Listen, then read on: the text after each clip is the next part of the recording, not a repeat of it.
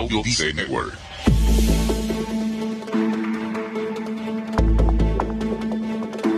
Si sabes quién eres, sabes lo que tienes que hacer. Entonces, ¿qué más te falta? Pues te digo la verdad, te falta narrarte. ¿Mm? Tranquilo, tranquila, que hoy hablamos sobre esto. Filosofía y psicología para cerrar la semana. ¿Te animas a escuchar? Dale. ¿Necesitas impulso extra para tu día? Escuchas Te invito a un café. Te invito a un café. Un programa de desarrollo y crecimiento personal que te ayudará a motivarte y a enfocarte para alcanzar tus metas y tus sueños. Sueño. Transmitiendo de lunes a viernes para todo el mundo. Y ahora contigo, tu anfitrión, Robert Sasuki, psicólogo emprendedor, escritor y motivador profesional. Bienvenido.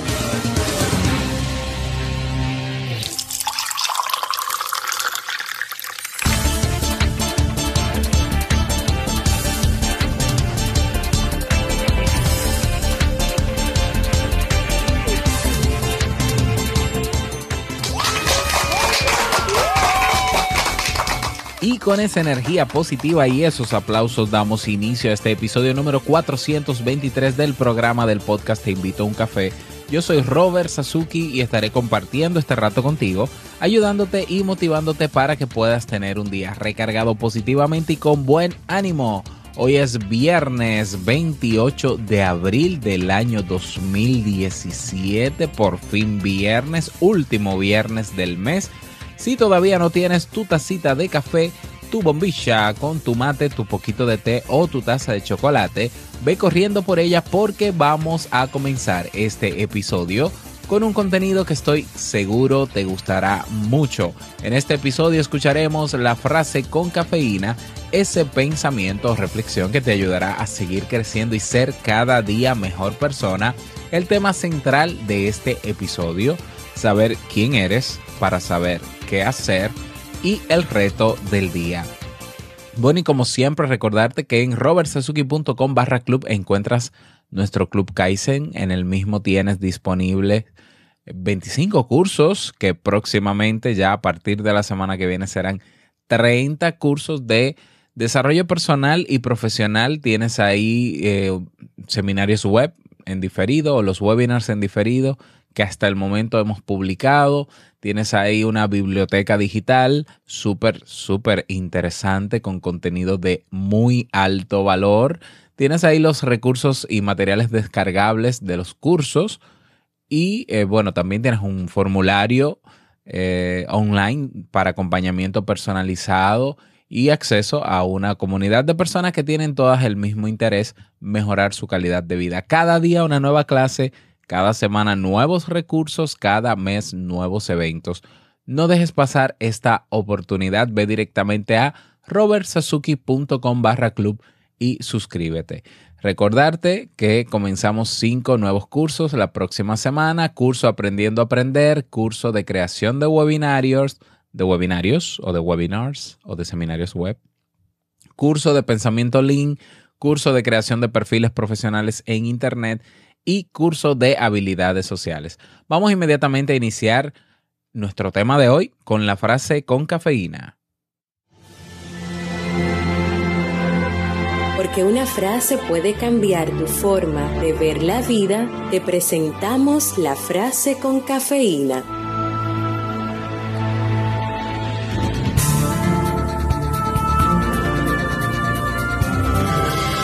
Las personas realmente grandes te hacen sentir que tú también puedes llegar a ser grande.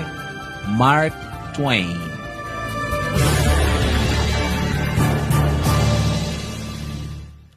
Bien, y vamos a dar inicio al tema central de este episodio titulado Saber quién eres para saber qué hacer. Y bueno, eh, antes de comenzar con el tema, tengo que comentarte algo que eh, que pasó ayer, que pasó con, a raíz del tema de ayer. Y es que, eh, bueno, como, como mencioné en ese episodio, en el episodio de ayer jueves, pues el tema que preparé, que más o menos me tomó una hora, de 4 o 5 de la mañana antes de grabarlo incluso, sobre cómo valorar las críticas, pues eh, es un tema que no tiene mucho, mucho contenido de apoyo publicado en internet y demás. Eso también lo había mencionado. Y bueno, eh, lo pude desarrollar y todo. Sin embargo, luego, y es la primera vez que me pasa esto, lo confieso, luego de 421 episodios de este podcast, yo generalmente cuando termino el, de editar el podcast lo escucho completo porque se me puede escapar una tos, se me puede escapar algo, no sé, o, puede que no suene bien y tengo que editar rápidamente. Bueno, y generalmente cuando yo escucho los temas de nuevo, cuando escucho la grabación, pues mientras voy escuchando el desarrollo del tema, vuelvo a generar las mismas ideas y es donde me doy cuenta si he sido coherente, si me he explicado bien o no y demás. Y bueno, ya, listo. Le doy el visto bueno, el segundo visto bueno.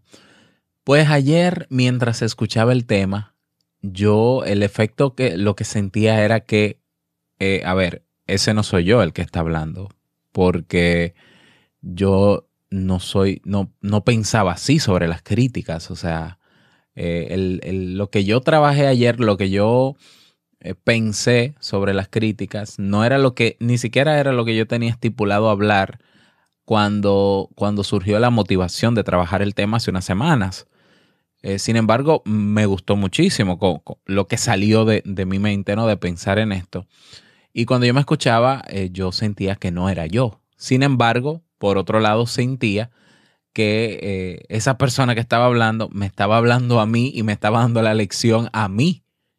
Porque yo soy muy crítico, sí, yo lo confieso, soy muy crítico.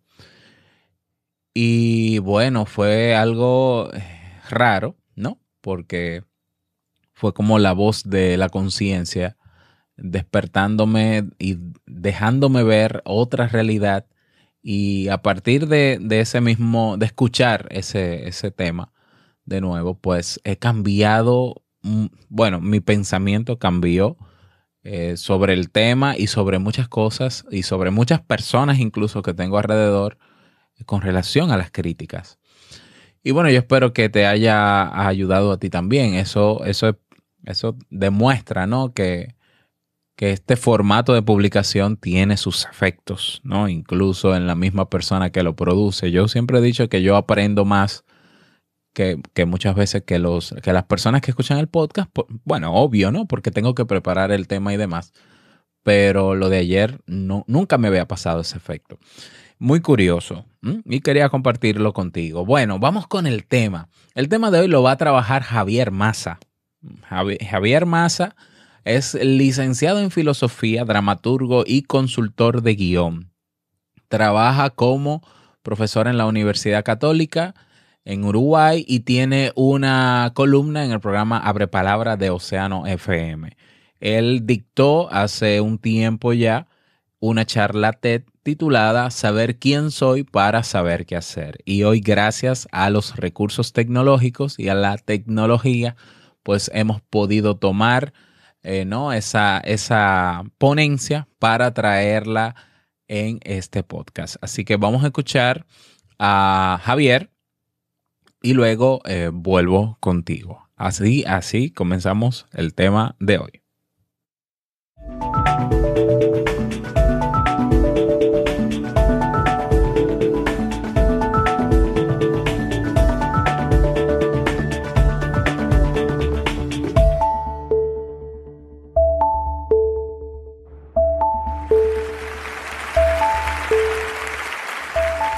Si no nos narramos, no sabemos quiénes somos. Y si no sabemos quiénes somos, no sabemos qué tenemos que hacer. Mi nombre es Javier Massa y soy filósofo. Sí, filósofo. No se preocupen, ¿eh? no me trajo una máquina del tiempo desde el siglo antes de Cristo, ni me saqué la toga blanca antes de entrar al escenario. Tampoco soy un alemán del siglo XIX con barba tupida, todavía no, no llegué. Y tampoco estoy todo el día sentado arriba de una piedra pensando. No, Los filósofos existimos hoy en día, 2016. Es más, existimos acá, en Montevideo, Uruguay. Seguimos existiendo, seguimos trabajando, seguimos pensando y formamos una parte importante del conocimiento académico. Es más, esa palabra, academia, quedó incrustada ahí desde que hace 2400 años un filósofo se decidió a abrir una escuela de filosofía y ponerle de nombre academia. Yo hace 21 años no más que estudio filosofía. Leo filosofía todos los días. Y esta idea es la idea más relevante que he conseguido componer en todo ese tiempo. Me llevó mucho tiempo pensarla, me llevó mucho tiempo analizarla, mucho más tiempo escribirla, pero mucho, mucho más tiempo entenderla y aceptarla. Es una idea antropológica, o sea, es una idea que nos habla acerca de la naturaleza del ser humano, acerca de qué significa esto de ser humanos. Y resulta muy interesante cuando la comparamos con otras ideas antropológicas anteriores a ellas. Por ejemplo, Aristóteles dijo, el hombre es un animal político. Descartes dijo, el hombre es un animal pensante. Hume dijo que el hombre era un animal pasional y Nietzsche dijo que el hombre era un animal fantástico. Todas estas ideas son fascinantes. Yo supe apasionarme con cada una de ellas en distintos momentos de mi vida. Pero también me dejaron con un poco de gusto a poco en algún punto. Siempre me dejaban la sensación que estas ideas metían al hombre en una caja cerrada y un poquito apretada, animal político, pensante. Y yo siempre decía, bueno, y capaz que si puedo hacer esto, y esto también, y esto también, y algo más. Esta idea es una idea compleja y lo que hace es integrar la diversidad de la naturaleza humana en una unidad dinámica y generadora de sentido.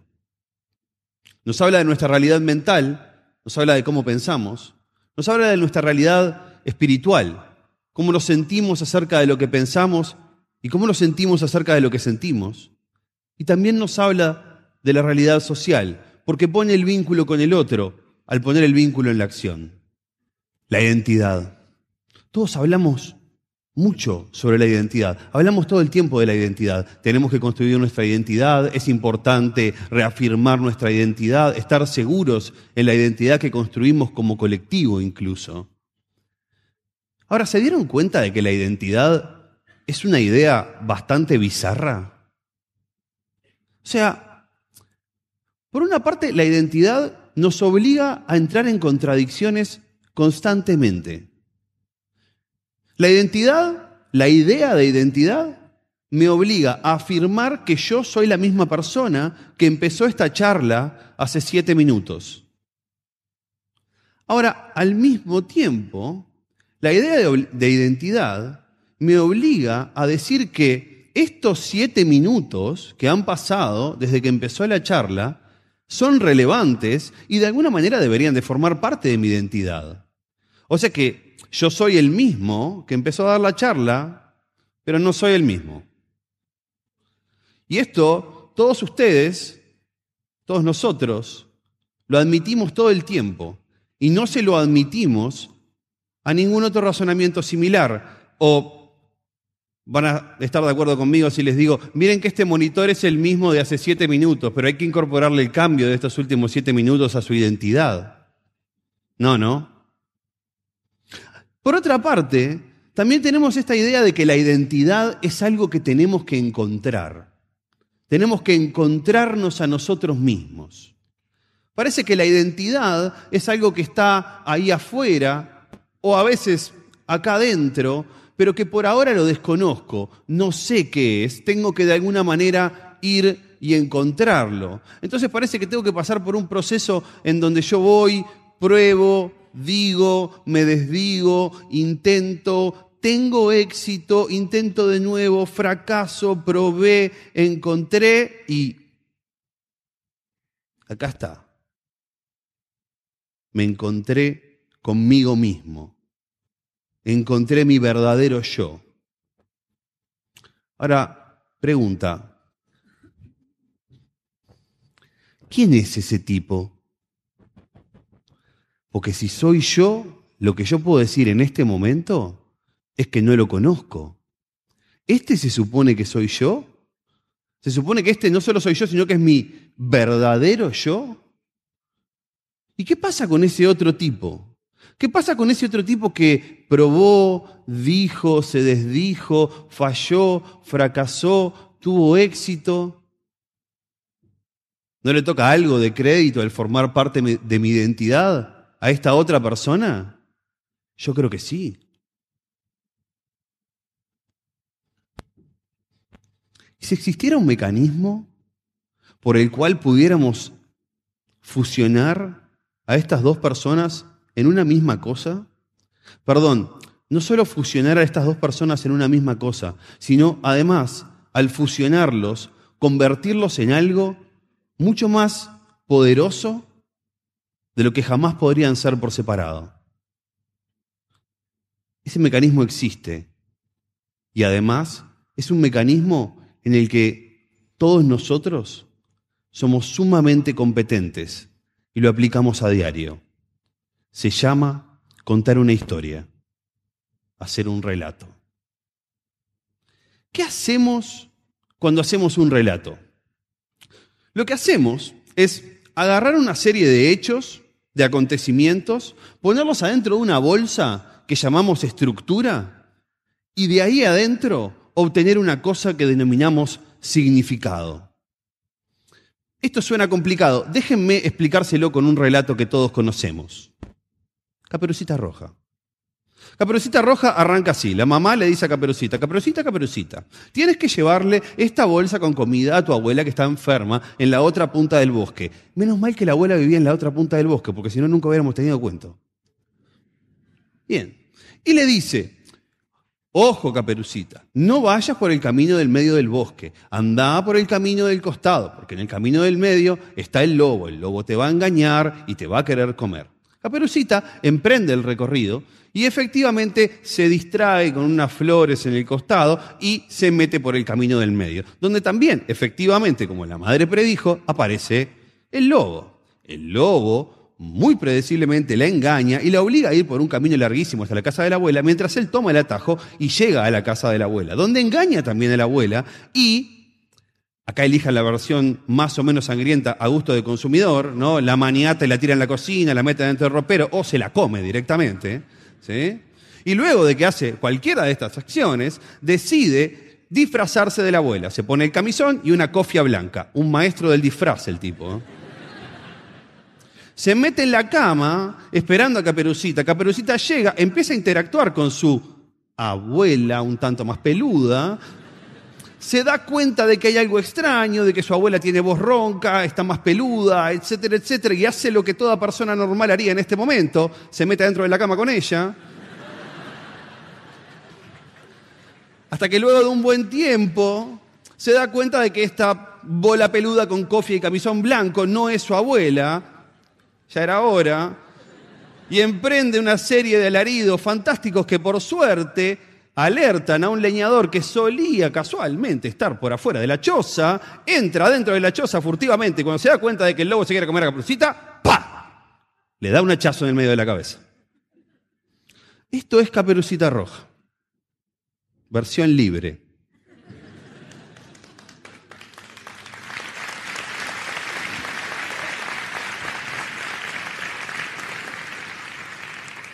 Cuando terminamos de escuchar Caperucita Roja, creo que todos podríamos estar más o menos de acuerdo en que el significado que emerge de este relato es, es aconsejable no desobedecer los consejos de nuestros padres. Algún tipo de versión de esto. Este es el significado de la historia. Ahora, fíjense algo curioso que pasa con el significado. El significado no está en los acontecimientos. Yo en ningún momento dije eso, en todo Caperucita Roja. El significado es más que los acontecimientos. Los acontecimientos hacen el significado, pero Él es más grande que esos acontecimientos. De alguna manera, resignifica a todas las cosas que sucedieron en el cuento, a cada uno de esos acontecimientos. Los acontecimientos son como una especie de flujo informe de agua. Y somos nosotros, con la actividad narrativa, los que nos convertimos en el recipiente que les da forma. Y esto pasa exactamente igual en la ficción que en la vida. Si no hay significado, entonces no hay objetivos, porque no sé qué es lo que tengo que hacer. Si no sé hacia dónde voy, no sé qué es lo que tengo que hacer para llegar a ese lugar. Y si no hay objetivo, no hay acciones concretas, no hay acción. Si no hay acción, no hay movimiento, solo hay quietud. Son las historias que nos contamos las que nos dicen qué es lo que tenemos que hacer. ¿Cómo llegaron acá hoy, a TED? Todos ustedes. Voy a hacer una suposición bastante osada y voy a decir, bueno, calculo que se levantaron, se bañaron, se vistieron, desayunaron, se subieron a algún tipo de medio de transporte y llegaron hasta esta conferencia y decidieron dedicarle la jornada de hoy a escucharnos a todos nosotros. Muchas gracias. Pero dense cuenta de que todas esas cosas que hicieron solo las hicieron porque están enmarcadas dentro de un relato que dice que asistir a un evento TED tiene algún tipo de valor. Sin ese relato, hoy no hubieran venido acá. Hubieran venido a otro lado. O quién sabe, se hubieran quedado en sus casas. La pregunta es, ¿y más allá de TED?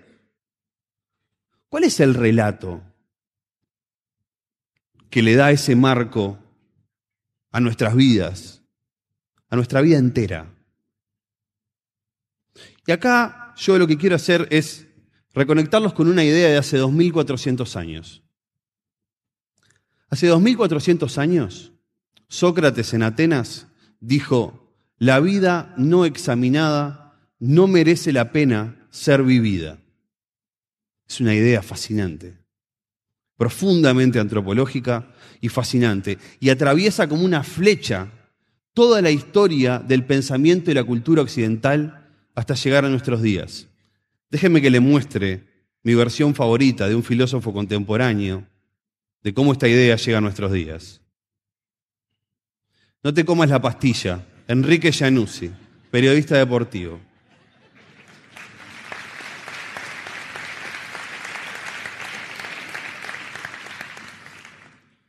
¿Por qué no hay que comerse la pastilla? ¿O por qué, si me voy a comer la pastilla, tengo la responsabilidad de saber cuál es la pastilla que me estoy comiendo? No sea cosa que yo vaya a andar por ahí, por la vida, haciendo cosas, viviendo una vida prefabricada y que ni siquiera me dé cuenta. Es para esto que necesitamos la filosofía para recuperar nuestra capacidad crítica, nuestra capacidad crítica con nuestras propias ideas, con las ideas de los demás. ¿Para qué? Para decirnos y para saber cómo contar la historia de nuestras vidas, decirnos quiénes somos y saber qué es lo que tenemos que hacer. Muchas gracias.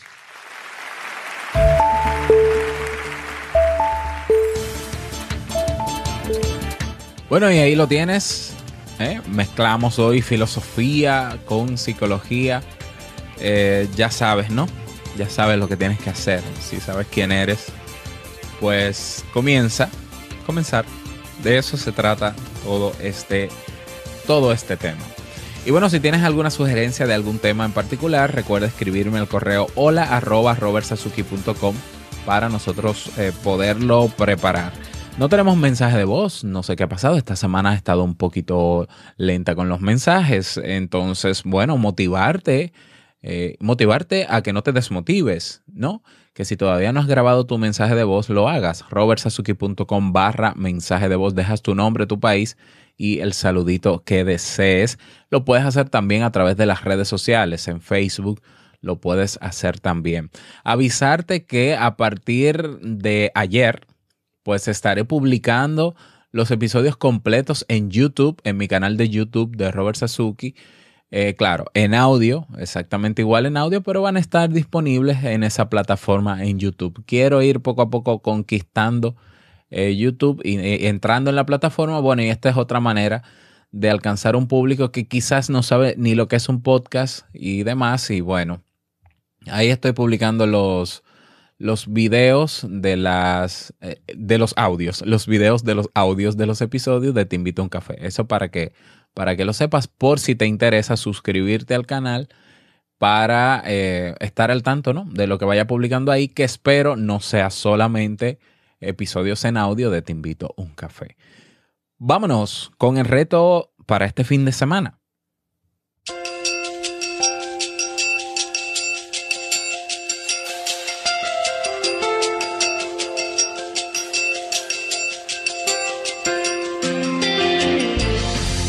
El reto para este fin de semana, desconectar, estar con los tuyos, disfrutar de todo lo offline que te ofrece la vida, todo lo que está fuera de las redes sociales. Eh, si es posible no ver las redes sociales y mejor mirar la pared que tienes al lado o el techo que tienes arriba o, o la naturaleza que tienes a tu alrededor eh, para, que, para que vivas mejor el presente. No es que se viva mal con las redes sociales, pero a veces es una pérdida de tiempo. Tenemos que reconocerlo a veces, ¿no? Bueno, ese es el reto para este fin de semana. Eh, espero que puedas lograrlo y si quieres retroalimentarnos, ¿no? O contarnos tu experiencia con el reto, recuerda unirte a nuestra comunidad en Facebook. El grupo se llama Comunidad Te Invito un Café. Por ahí te esperamos.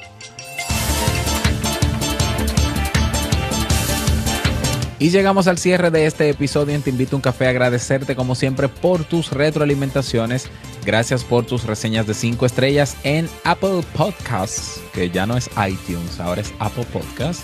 Gracias por tus me gusta en iBox. Dale manito arriba en iBox o en iBox para posicionar este tema y gracias por estar ahí siempre presente.